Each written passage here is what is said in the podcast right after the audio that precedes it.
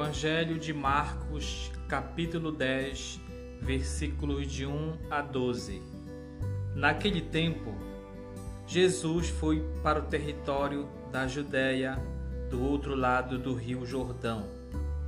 As multidões se reuniram de novo em torno de Jesus, e ele, como de costume, as ensinava. Alguns fariseus se aproximaram de Jesus. Para pô-lo à prova, perguntaram se era permitido ao homem divorciar-se de sua mulher. Jesus perguntou: O que Moisés vos ordenou? Os fariseus responderam: Moisés permitiu escrever uma certidão de divórcio e despedi-la. Jesus então disse: Foi por causa da dureza do vosso coração que Moisés vos escreveu este mandamento. No entanto, desde o começo da criação, Deus os fez homem e mulher. Por isso, o homem deixará seu pai e sua mãe, e os dois serão uma só carne.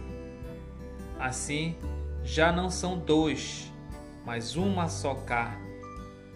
Portanto, o que Deus uniu, o homem não separe. Em casa, os discípulos fizeram novamente perguntas sobre o mesmo assunto. Jesus respondeu: Quem se divorciar de sua mulher e casar com outra, cometerá adultério contra a primeira. E se a mulher se divorciar de seu marido e casar com outro, cometerá adultério. Palavra da salvação. Bom, meu irmão e minha irmã, no Evangelho de hoje, Jesus traz um tema de certa forma polêmico até para os dias de hoje, mas muito importante para a compreensão, principalmente para a compreensão do cristão. De acordo com Deus, né, o casamento, o matrimônio, ele é indissolúvel ele não pode ser separado, uma vez que duas pessoas se unem, né, para celebrar o seu amor.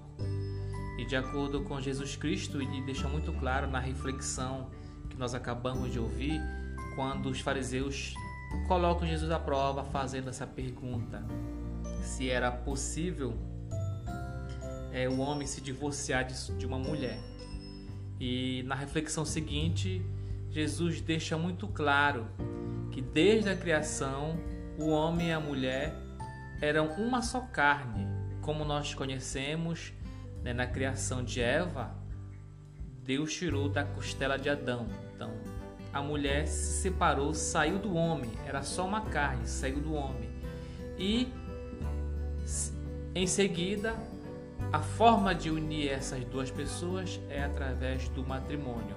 Mas veja bem, Jesus fala de uma forma que te possa compreender que o matrimônio que ele está se referindo é aquele celebrado com base no amor verdadeiro.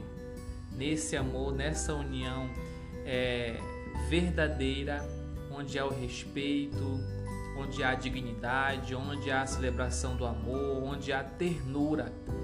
Então, para essas pessoas que celebram o casamento, querem celebrar, querem é, apertar os seus laços através de uma celebração, através do matrimônio, realmente é impossível separar. Só a morte que pode separar essas duas pessoas, só a morte que pode dar fim a esse amor. E quando, então, meu irmão, quando você coloca no meio da sua união conjugal Deus também, né, no meio da sua família, essa união conjugal só tem a se estreitar o laço, se apertar mais ainda, mais ainda o amor será é, mais perfeito, mais pleno, porque você tem no meio disso, dessa compreensão e dessa visão, Deus, a reflexão de Deus e tudo mais. E aí, quando você começa a compreender que não existe mais duas pessoas no matrimônio, sim uma só pessoa, de forma que Quando dói na, minha mulher uma coisa, em mim dói também. Quando a minha mulher está triste, eu também estou triste. Da mesma forma, se ela estiver feliz, eu ficarei transbordando de alegria. Isso é amor. Quando o que o meu parceiro ou minha parceira sente, eu também sinto. Isso é ser uma só carne.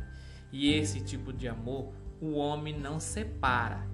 Não há separação porque está na base de Deus, na base do amor perfeito.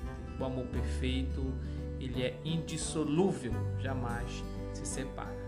Que nós possamos celebrar o nosso amor né, matrimonial, mais ainda com perfeição e colocar sempre Deus no meio dessa relação para que ele possa sempre orientar verdadeiramente os casais para uma vida plena no matrimônio. Louvado seja nosso Senhor Jesus Cristo.